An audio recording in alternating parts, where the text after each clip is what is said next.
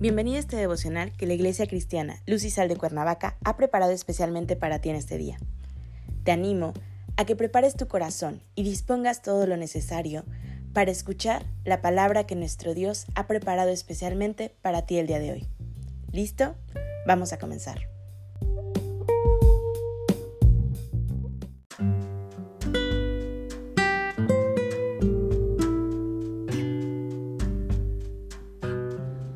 Hola, el tema de hoy es Vive la regla de oro.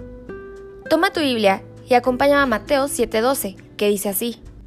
Así que todas las cosas que queráis que los hombres hagan con vosotros, así también haced vosotros con ellos, porque esto es la ley y los profetas. La expresión regla de oro no aparece en la Biblia, pero muchas personas la utilizan para referirse a una norma de conducta que Jesús enseñó. En su famoso Sermón del Monte o Sermón de la Montaña. Jesús dijo, hagan por los demás todo lo que les gustaría que hicieran por ustedes, como lo dice en Mateo 7:12. La regla de oro también se ha dicho de esta forma, hágales a otros lo que a usted le gustaría que le hicieran. ¿En qué consiste la regla de oro? ¿Por qué nos beneficia aplicar la regla de oro? ¿Se trata de dar para recibir algo a cambio ¿O cómo puedo poner en práctica la regla de oro? Punto número 1. ¿En qué consiste la regla de oro? La regla de oro fomenta que tratemos a los demás como nos gustaría que nos trataran. Por ejemplo, a la mayoría de nosotros nos gusta que nos traten con respeto, amabilidad y con cariño. Por eso, nosotros debemos tratar a los demás de esa forma. ¿Por qué nos beneficia aplicar la regla de oro la regla de oro nos sirve para casi cualquier situación. Por ejemplo, para fortalecer el matrimonio, para ayudar a los padres a criar a sus hijos, para promover buenas relaciones con los amigos, vecinos y compañeros de trabajo. La regla de oro sigue el mismo principio que encontramos en la mayor parte del Antiguo Testamento. Jesús dijo que esta regla es un resumen de la ley que son los primeros cinco libros de la Biblia y los profetas, que son los libros proféticos. En otras palabras, la regla de oro enseña un principio básico del Antiguo Testamento, el amor al prójimo.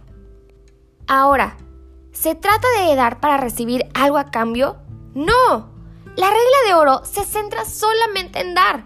De hecho, cuando Jesús dio la regla de oro, estaba hablando de cómo debemos tratar a nuestros enemigos, no solo a la gente que amamos. Por eso, la regla de oro fomenta que hagamos cosas buenas por todos. Pero, ¿cómo puedo poner en práctica la regla de oro? Primero, sea observador. Preste atención a lo que está a su alrededor. Por ejemplo, puede que vea a alguien que tiene problemas para llevar la bolsa con las compras. Quizá se entere de algún vecino que está hospitalizado o de que un compañero de trabajo está desanimado. Si busca no solo sus propios intereses, sino también los de los demás, seguro que encontrará oportunidades para ayudarlo. Punto número 2. Póngase en el lugar del otro. Imagínese que está pasando por la misma situación que la otra persona. ¿Cómo se sentiría? Si se esfuerza por entender cómo se siente la otra persona, querrá ayudarla. 3. Sea flexible. Tenga en cuenta a todos que somos diferentes lo que para usted es útil quizás no lo sea para otra persona. Así que, aunque haya muchas cosas que usted puede hacer por alguien, haga solo lo que la persona considere mejor para ella.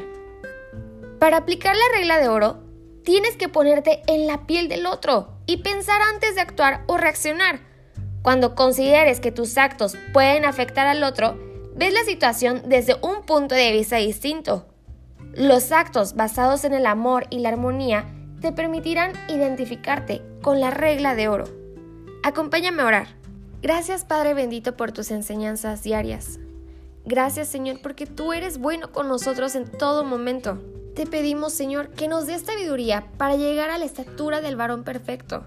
Queremos mostrar ese amor a nuestro prójimo, como Jesús nos enseñó a amar, como Jesús que incluso amó a sus enemigos. Sé tú escudriñando nuestro corazón para que puedas habitar en él y podamos tener una transformación real en ti, Padre.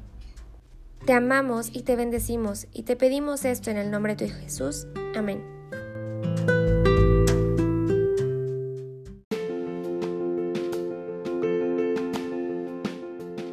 Ha sido un placer compartir la palabra contigo el día de hoy.